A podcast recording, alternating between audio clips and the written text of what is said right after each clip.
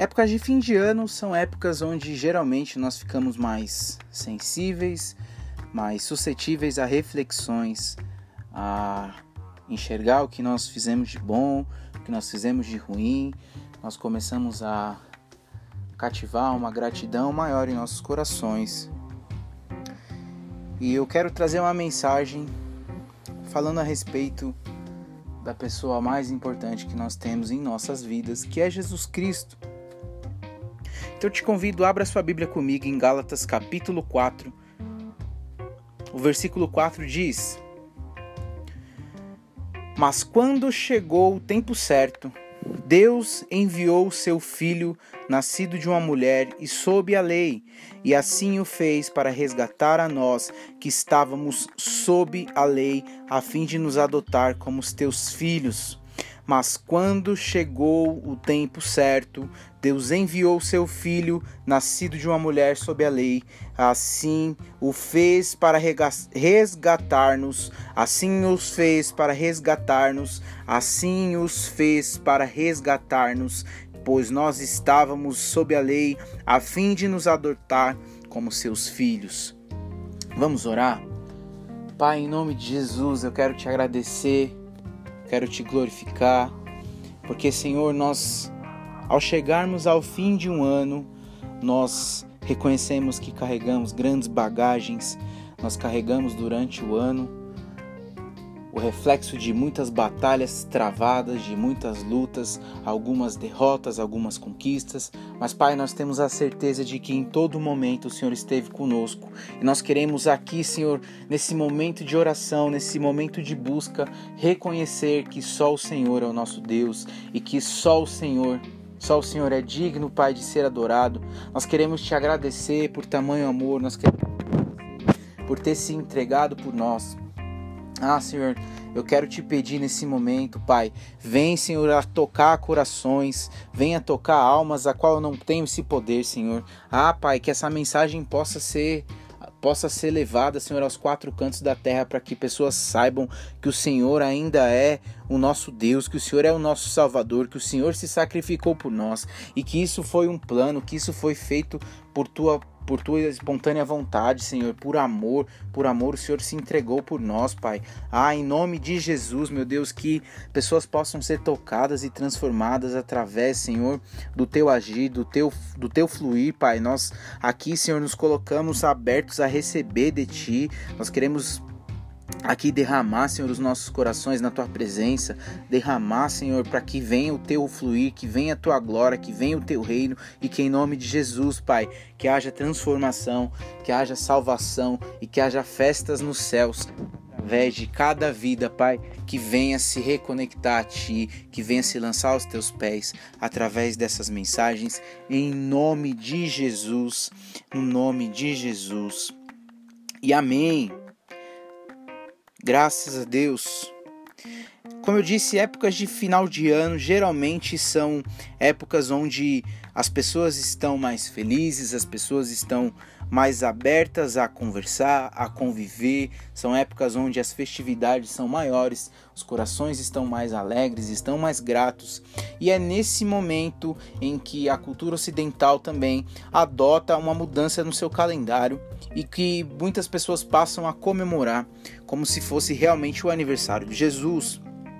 Nós temos a ciência de que naturalmente não é esse o período onde Jesus teria nascido, mas que nós também adotamos esse tempo como uma, uma celebração ao, ao, em referência ao nascimento de Jesus.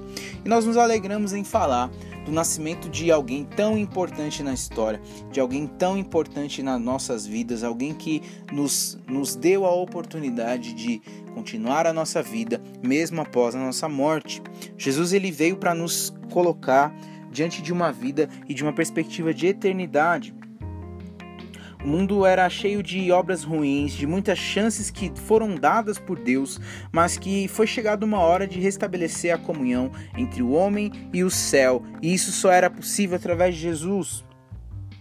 A história de Jesus em Mateus capítulo 1 revela a, a, genealogia de Jesus e aí por si só nós poderíamos ministrar a respeito de muitas coisas. Só por essa genealogia nós poderíamos falar sobre cura, nós poderíamos falar sobre transformação, nós poderíamos falar sobre restituição, sobre paternidade, sobre casamentos, sobre sobrenaturalidade e sobre muitas outras coisas. A genealogia de Jesus, ela remete aquilo que foi acontecendo desde Gênesis até o começo de, do Novo Testamento, onde Jesus passa a ser a figura principal da história. Então nós poderíamos pregar sobre muitas coisas. Mas agora, por intermédio do agir de Deus, nós recebemos um Salvador. O tema dessa mensagem é: Nos foi dado um Salvador, e por intermédio do agir de Deus, por intermédio da misericórdia e graça de Deus para com nossas vidas, nós recebemos um Salvador.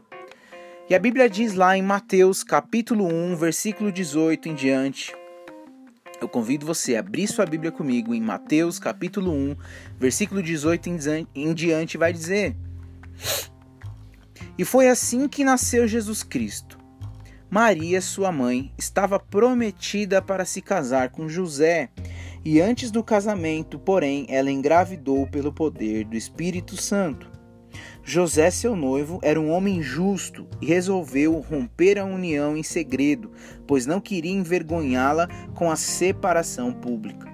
Enquanto ele pensava nisso, um anjo do Senhor lhe apareceu em sonho e lhe disse: José, filho de Davi, não tenha medo de receber Maria como esposa, pois a criança dentro dela foi concebida pelo Espírito Santo. Ela terá um filho e você lhe dará o nome de Jesus, pois ele salvará seu povo dos seus pecados. Olha só que legal, José, ele era da linhagem de Davi, ele, ele era da linhagem a qual Deus já havia prometido que jamais tiraria o trono, jamais tiraria o governo. Era José fazia parte de uma linhagem escolhida por Deus. José fazia parte de uma linhagem que, que tinha ali o compromisso e a aliança selada em Deus. José era visto como um homem justo, um homem que era agradável aos olhos de Deus, mas que mesmo assim foi tomado por uma confusão, foi tomado por uma mistura de sentimentos ao saber que Maria estava grávida. É válido lembrar que naquela época os casamentos eram arranjados. Maria, algumas algumas versões citam que Maria era uma jovem, uma virgem em média ali, talvez tivesse os seus 16 anos, era muito nova e que os casamentos antigamente eles não eles, eles, eles eram concebidos e que as mulheres deveriam se entregar virgens aos seus casamentos. Então Maria aparecer grávida diante de José foi uma confusão muito grande. Na cabeça de José, talvez Maria tivesse cometido um ato de relação sexual fora do casamento, talvez tivesse o traído. E aquilo gera muita confusão no seu coração. Mas Deus ele não permite que que nós caminhemos em confusões, principalmente coisas que venham roubar os nossos propósitos. Então José ele precisou do anjo para entender que o plano de redenção viria através de Jesus. José precisou da visitação desse anjo para entender o que, que Deus estava fazendo. José ele nos ensina que, que essa paternidade é uma escolha. José nos ensina que, que ser pai não é somente gerar, mas é conduzir a um propósito que é do Senhor. E eu falo com uma geração de homens que não tem dado essa atenção, essa importância ao que Deus tem confiado em suas mãos. Eu falo com uma geração de homens que não entenderam o poder dessa paternidade. E uma das maiores estratégias de Satanás contra o povo de Deus atualmente é destruir a paternidade em nosso meio. Quando nós não entendemos o poder dessa paternidade, quando nós não entendemos que essa paternidade nos revela, nos traz uma identidade, nos traz uma relação profunda, nós também encontramos essa dificuldade de nos relacionarmos com Deus em relação a ser o nosso Pai. Se nós temos uma paternidade ruim, nós enxergamos em Deus também, nós encontramos dificuldade de assumir essa paternidade de Deus. Então, quando José ele recebe a notícia da gravidez, é, é uma grande desconfiança é gerada no coração dele. E Satanás ele tenta confundir as nossas emoções. Satanás ele tenta abalar a nossa fé para destruir o nosso propósito. Satanás ele tenta nos confundir, ele tenta nos ludibriar para que nós podemos, para que nós venhamos abandonar os nossos propósitos. Isso nos afasta do agir de Deus. Isso nos afasta totalmente do agir de Deus. O versículo 20 diz: Enquanto ele pensava, enquanto ele pensava nessa separação, o anjo do Senhor lhe apareceu em sonho e disse: José, filho de Davi, não tenha medo de receber Maria como sua esposa, pois a criança dentro dela foi concebida pelo Espírito Santo. Ela terá um filho e você lhe dará o nome de Jesus, pois ele salvará o seu povo dos seus pecados. Olha o tamanho e a dimensão desse propósito. Olha o tamanho e a dimensão desse propósito. Ela terá um filho e dará o nome Jesus, e ele salvará o seu povo dos seus pecados. Será que Satanás queria somente destruir um casamento? Será que Satanás queria somente destruir uma família? E aí a grande confusão, porque muitas pessoas pensam: poxa, tudo bem, mas não há problema em que essa família se seja destruída porque eles podem formar uma outra. Não, existem propósitos muito maiores. Sempre que algo tenta ser destruído, sempre que algo que foi levantado por Deus, Satanás tenta destruir, é porque há um grande propósito e nós precisamos entender que permanecer é a melhor resposta que nós, possamos, que nós podemos dar a Deus. Permanecer diante do propósito, independente da dificuldade, é a maior resposta que nós podemos dar. O milagre ou a glória de Deus só vive quem realmente permanece firme nos propósitos. E muitas vezes o que temos de mais precioso é perdido porque nós não temos a confiança no agir de Deus. Muitas vezes nós somos roubados da presença e dos sonhos de Deus por não sermos fiéis ao propósito que ele nos dá. Então José, ele venceu por confiar e permanecer firme. E graças a ele, graças a toda a, a, decisão e o posicionamento de José, hoje nós podemos afirmar que nós temos um Salvador. Nós temos um Salvador. Ah, Jesus seja louvado, Deus seja louvado, porque nós temos um Salvador. Deus faz tudo conforme a sua palavra, ele é muito fiel, Deus sempre foi fiel e ele continua sendo. A palavra de Deus diz que ele, ele era o mesmo ontem, hoje e amanhã. Ele era o ele é o início e o fim, o alfa e o ômega. Ele é tudo que nós temos aqui. Ele simplesmente diz: Eu sou. Quando, Deus, quando Moisés chegou ao Senhor, ele falou: Senhor, mas como, quem eu direi que tu és? Quando Deus manda ele ir até o faraó, ele fala: Mas quem eu vou dizer quem você é? E Deus responde para ele: Eu sou. Simplesmente Deus é e não há o que ser discutido. Deus é e ponto.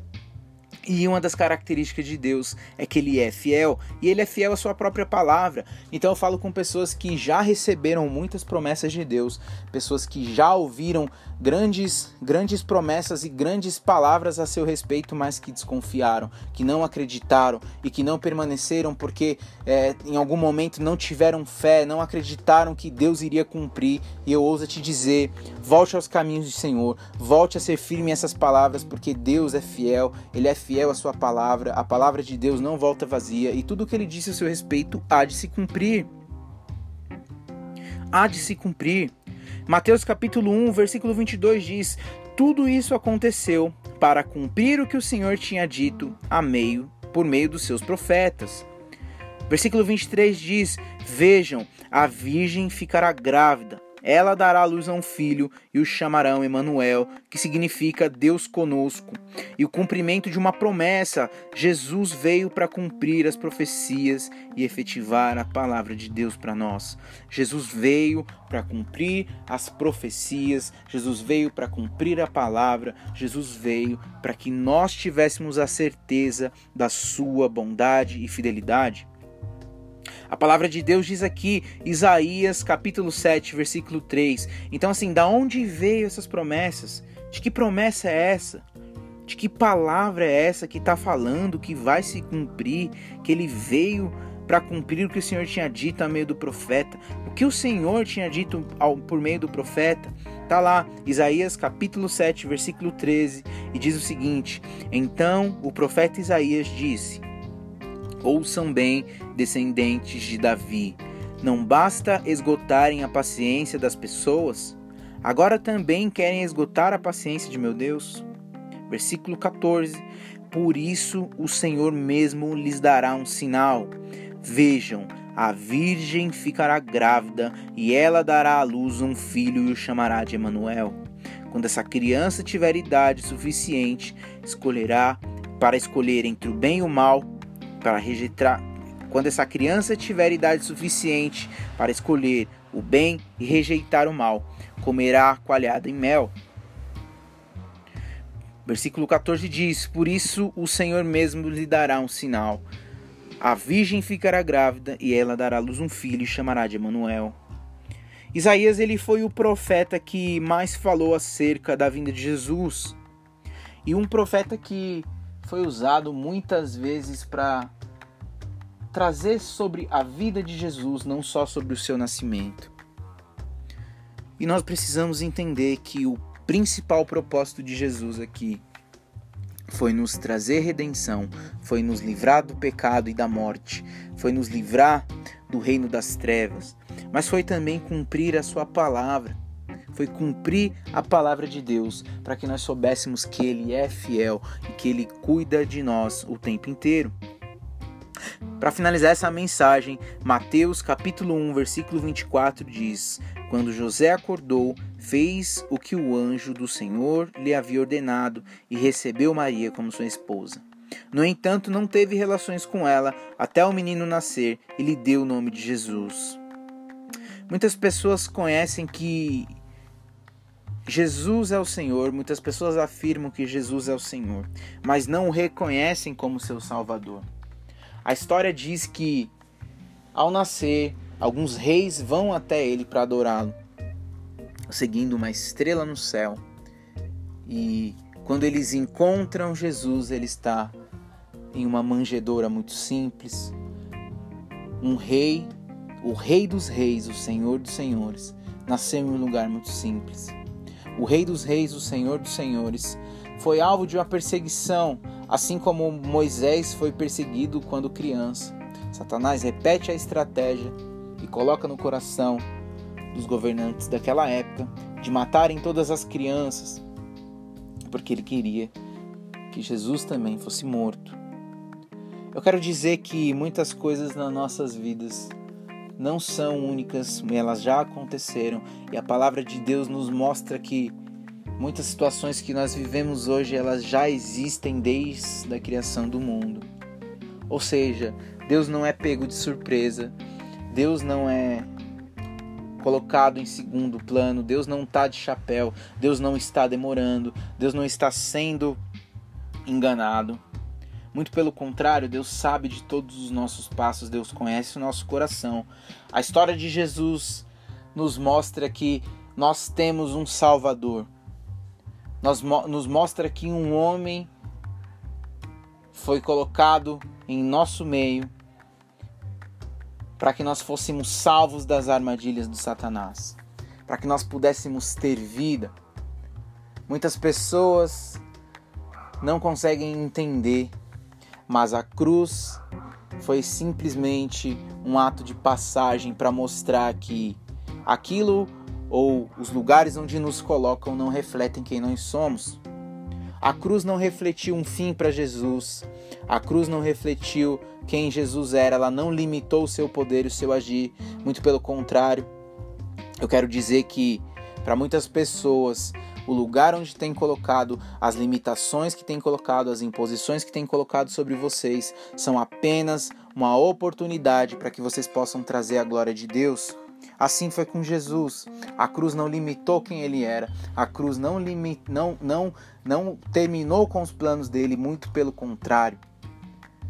Há pessoas que têm, têm, têm vivido uma limitação, têm vivido como se fosse um fim, porque foram colocadas em uma situação que não era favorável. Porque foram colocados em lugares aonde eles não conseguiram mais sair, não conseguiram mais andar. Mas hoje eu ouso te dizer, nós recebemos um Salvador. Nós recebemos um Salvador, nos foi dado um Salvador e esse Salvador é Jesus. E eu te convido, te convido nesse momento, nesse momento onde muitas pessoas são mais sensíveis a reflexões, se tornam mais gratas, se tornam mais emocionalmente acessíveis. Eu te convido a fazer uma oração e entregar a sua vida a Jesus. A Bíblia nos conta que os reis foram a Jesus e levaram a ele ofertas de sacrifício, levaram ouro, levaram incensos, perfumes, coisas que eram muito valiosas naquela época. Levaram a ele ofertas preciosas, como se realmente fossem entregar a um rei.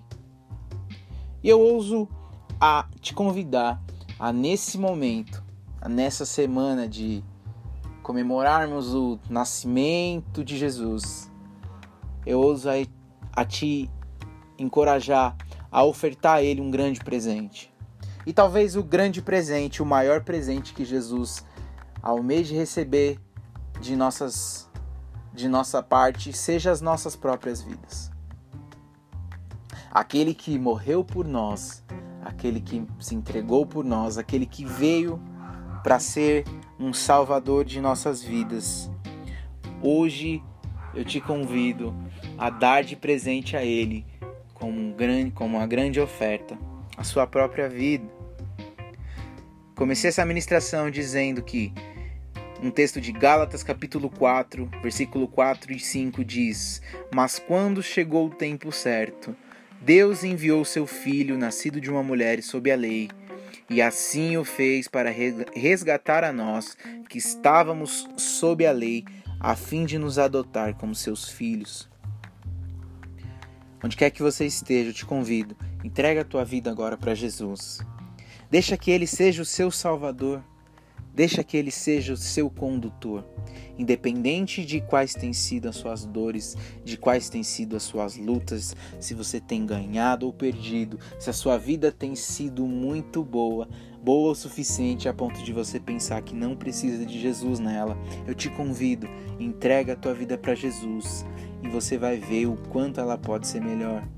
Se você tem vivido uma vida de muita luta, de muita tristeza, de muitas perdas, e você não se sente feliz e você não se sente capaz de, de transformar a tua história, eu te convido, entrega as tuas vidas a Jesus, entrega a tua vida a Jesus como seu Salvador, porque eu tenho certeza que a partir do momento em que você decidir entregar a tua vida aos pés de Jesus, muitas coisas vão mudar, muitos caminhos vão se abrir. Nós encontramos aqui um Salvador que não há impossíveis, um Salvador que traz cura, um Salvador que traz transformação, restituição, um, um, um, um Salvador que nos dá paternidade, um, Salvador que caminha no sobrenatural, que nos gera, que gera milagres através de nossas vidas e que nos leva a ter um título que nós nunca mereceríamos ter. Então, onde quer que você esteja, coloca a mão no teu coração e repete assim comigo: Senhor Jesus, eu entrego a minha vida a Ti, eu entrego os meus caminhos a Ti. Eu reconheço que o Senhor e só o Senhor, só o Senhor Jesus é o meu Senhor e Salvador. Eu agradeço a Deus por ter enviado a Ti como, como meu Senhor e Salvador. Eu peço perdão pelos meus pecados. Perdoa os meus pecados, Jesus. Transforma a minha vida, transforma a minha história.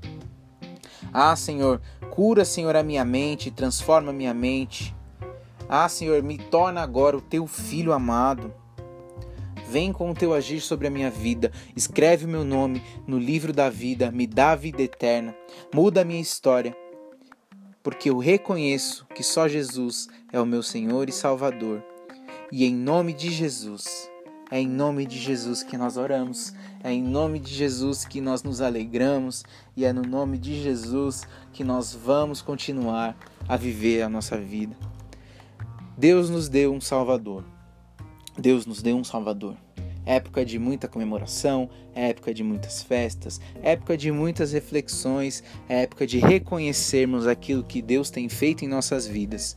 E eu te convido a compartilhar essa mensagem com outras pessoas, para que elas possam saber que o nosso Salvador, o nosso Redentor vive, que ele é real e que ele nos ama e que ele nos deseja e que ele veio a esse mundo em carne, se fez homem para que nós pudéssemos ser salvos e para que um dia nós pudéssemos restabelecer a nossa conexão com ele na glória de Deus. Então, em nome de Jesus, compartilhe essa palavra com mais pessoas para que elas possam também ser abraçadas e amadas por esse Salvador maravilhoso que é Jesus Cristo. Que vocês tenham boas comemorações, que vocês fiquem na paz e com o amor de Cristo.